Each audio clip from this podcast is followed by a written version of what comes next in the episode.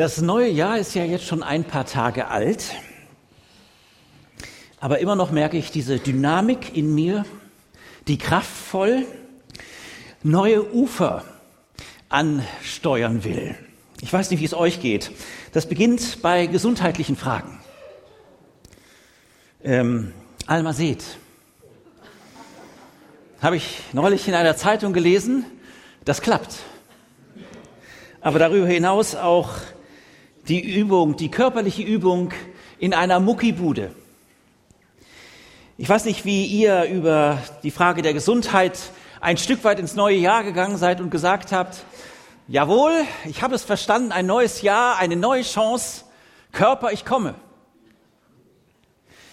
Aber vielleicht ist es auch etwas anderes, vielleicht hast du dir auch etwas Konkretes vorgenommen an Verbesserungen in der Schule, ähm, in der Ausbildung, im Beruf, überhaupt vielleicht das Motto, es soll insgesamt alles besser werden. Auch, und wir sind ja hier als Glaubensschar, als Glaubensgemeinschaft auch zum Thema Glauben. Auch da. Da soll es doch besser werden ähm, im Glaubensleben. Auch in der Gemeinde natürlich. Ich weiß nicht, was dir da so innerlich schon begegnet ist. Aber eins haben wir, glaube ich, alle miteinander. Da ist etwas in uns, was eigentlich sich wünscht, dass es doch irgendwie weiter vorangeht, oder? Und dann stört es gewaltig, mich zum Beispiel, dass ich da doch neulich, sprich letzte Woche, einen Termin beim Friseur bekam. Also nicht, dass mich das stört, da habe ich mich gefreut drüber.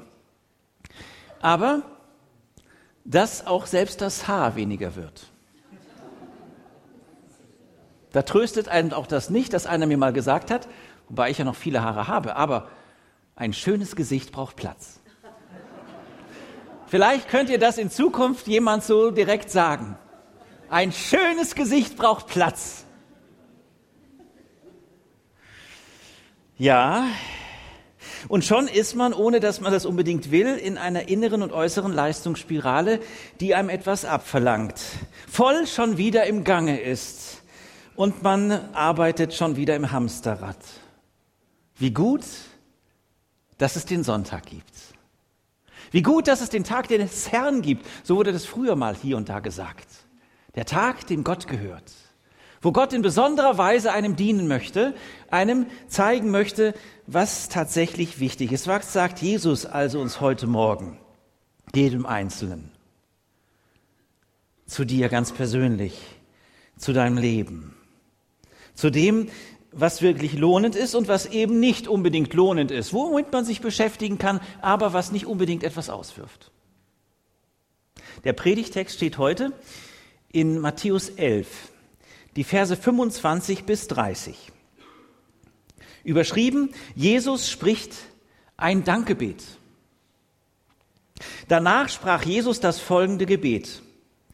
O Vater, Herr des Himmels und der Erde, ich danke dir, dass du die Wahrheit vor denen verbirgst, die sich selbst für klug und weise halten.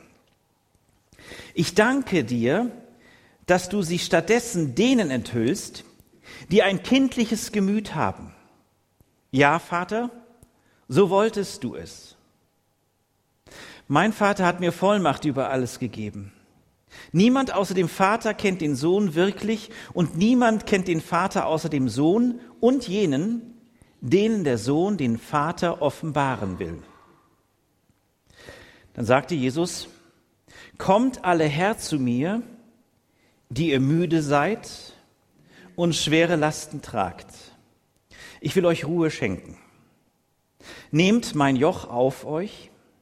Ich will euch lehren, denn ich bin demütig und freundlich und eure Seele wird bei mir zur Ruhe kommen. Denn mein Joch passt euch genau und die Last, die ich euch auflege, ist leicht. Dass die Seele in ein Gleichmaß kommt. In einer Zeit, wo unsagbar viele Menschen, immer mehr Menschen, auch kleine Menschen schon, seelisch nicht mehr hinterherkommen, nicht mehr mithalten können. dieser Leistung, die abverlangt, die gefordert wird, nicht mehr begegnen wollen, die Schule schwänzen, sich krank schreiben müssen, lassen müssen. So ist der Satz richtig. Hier lädt einer ein und sagt als Verheißung zu, eure Seele wird bei mir zur Ruhe kommen. Ich weiß nicht, wie es für euch ist, wenn ihr an Ruhemomente denkt. Ich kenne nicht wenige, die der Ruhe ausweichen und ich kenne das in meinem Leben auch. Weil da, wo ich der Ruhe Raum gebe, da öffnet sich erst recht eine Lautstärke von innen heraus. Kennt ihr das? Ich kenne das. Ich kenne das und ich möchte das aber ernst nehmen und ich möchte vor allen Dingen verstehen, hier wird uns ein Geheimnis aufgeschlossen, was in alle Lebensbezüge hineinwirken darf und Auswirkungen hat.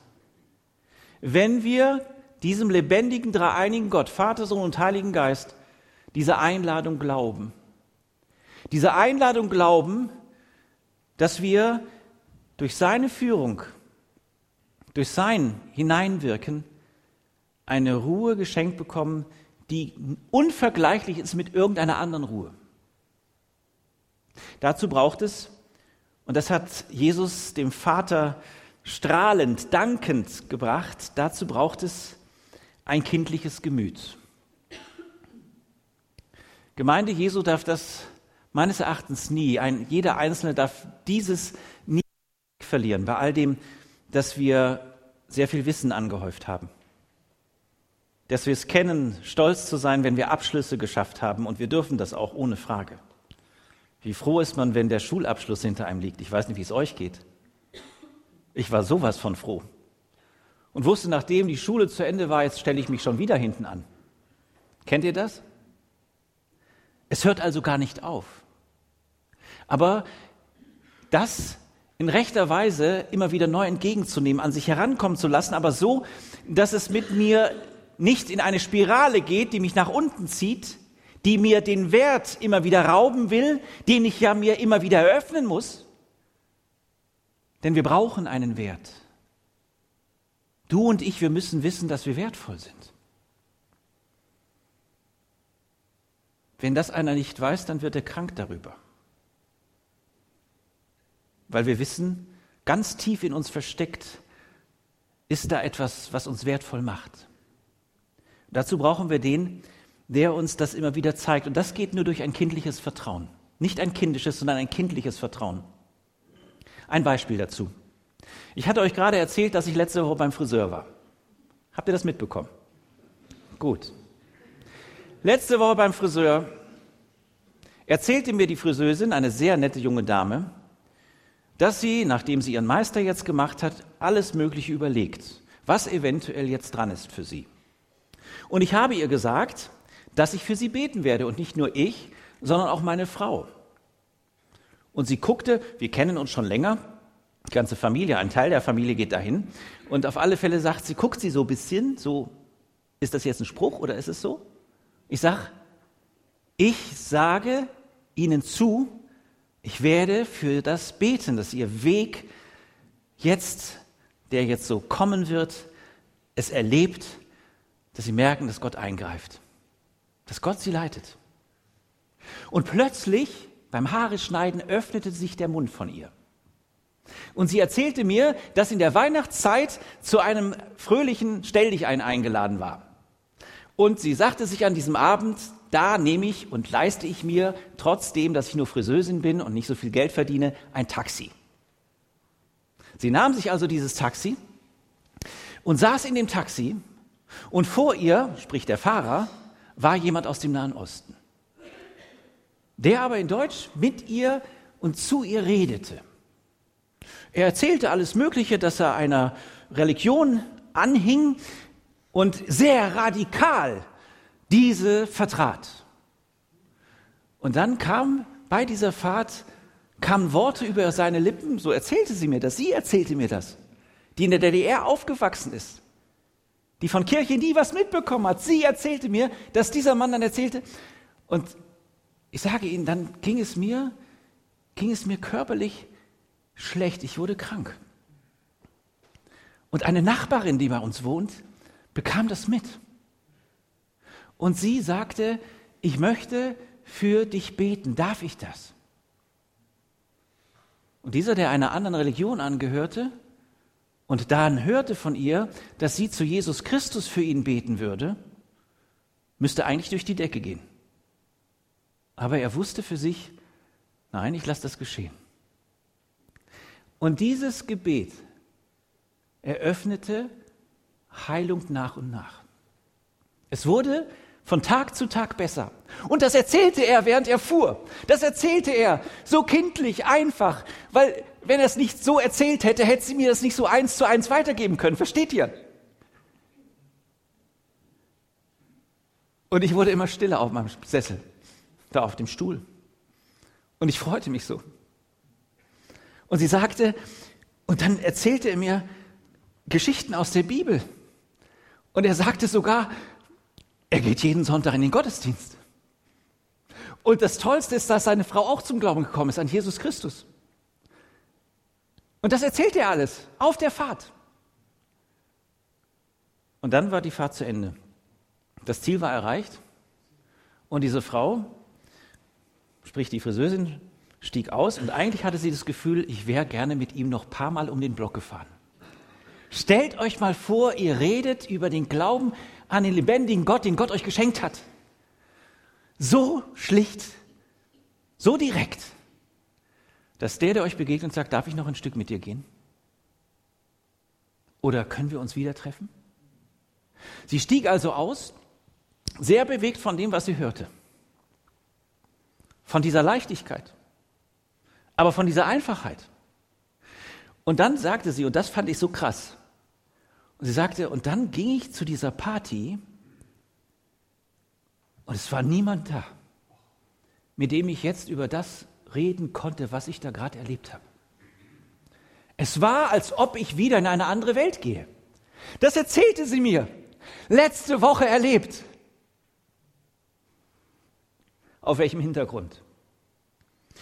Weil jemand Jesus in sein Leben einließ. Und weil jemand aufgehört hat, nach irgendwelchen Normen und Formen in irgendeiner Weise etwas beweisen zu müssen, eine Leistung zu erbringen, auch die, die abgefragt wird von den anderen. Dieser Mann hat Jesus sein Herz geöffnet, weil jemand in Schlichtheit ihm sagte, ich würde gerne, ganz schlicht, Jesus Christus bitten, dass er als Heiland und Arzt sich deiner erbarmt. Das multipliziert heute Morgen mit euch allen. Ich schließe mich damit ein. Ein Gespräch. Eine Möglichkeit nutzen, die sicherlich ganz anders als vorbereitet war. Er wusste nur, ein neuer Gast wird einsteigen. Und er nahm sich förmlich, ich nenne es mal so, die Frechheit heraus, einfach auszusprudeln, herauszulassen, was ihn bewegt. Ich glaube, vielleicht kann es an jedem von uns heute Morgen so eine kleine Hilfe sein. Eine kleine Hilfe sein, eben nicht dieses Klugsein, dieses sich für weise halten oder meinen, möglichst viel Wissen zu horten, auch das Wissen über die Bibel, obwohl man da gar nicht mit aufhört, da wird man nie fertig. Aber wenn es ein Wissen wird, was sozusagen mir dann den Beweis liefert, ich bin schon auf der rechten Seite, dann kann es sein, dass genau das passiert, was immer wieder passierte, damals auch schon bei den Frommen der damaligen Zeit, dass sie viel Wissen hatten, dass sie großartige Abschlüsse hatten, dass sie das zelebrierten, dass man das ihnen ansah, schon äußerlich ansah an dem, was sie trugen. Aber dass sie das erleben, dass der Sohn Gottes selbst sich auf den Weg gemacht hat, dass sie daran vorbeilebten. Ganz und gar vorbeilebten, obwohl die Kenntnis der alten biblischen Schriften, der prophetischen Schriften da war. Was für eine Einladung spricht hier Jesus aus? Erst einmal, er und der Vater sind eins. Und nur er, Jesus Christus, eröffnet und offenbart, wie der Vater, wie der dreieinige Gott ist.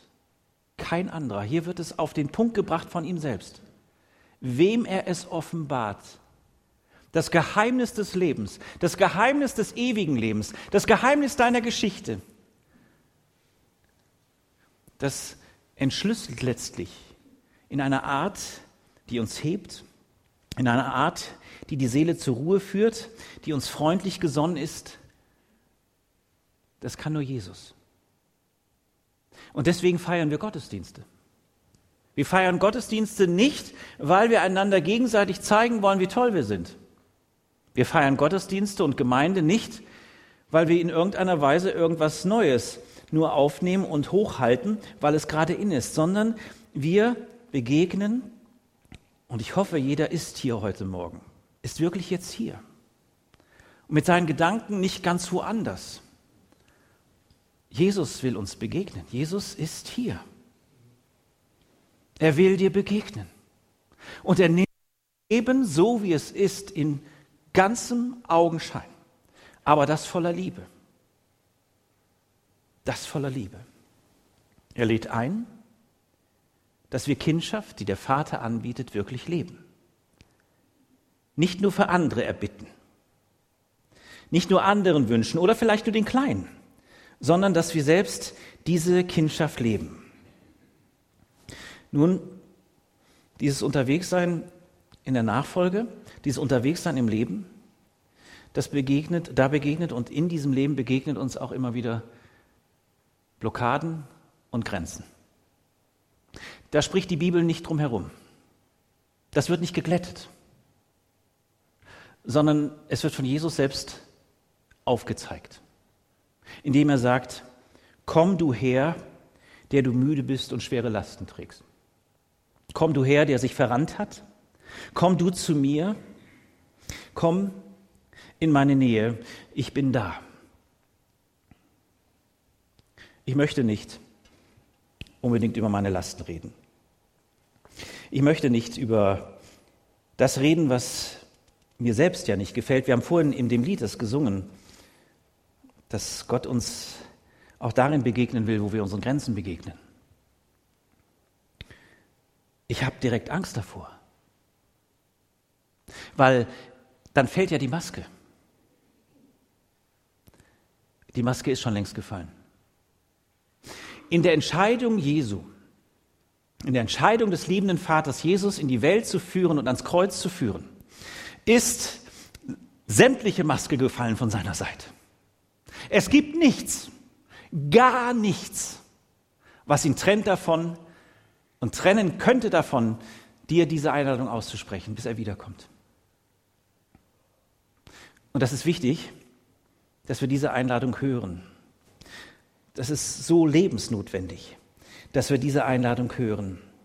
Er ist es, der meine Angst kennt wie kein anderer, der mein tiefstes Inneres kennt wie kein anderer, der um meine Blockaden weiß und mein immer wieder erneutes Fallen. Und deswegen, deswegen hat er sich ja auf den Weg gemacht. Und deswegen haben wir uns ja entschlossen, auch sonntäglich zu feiern, das, was er ist für uns und nicht nur sonntäglich, sondern eigentlich jeden Tag. Und dank Gott den Vater zu jeder Zeit für alles im Namen unseres Herrn Jesus Christus.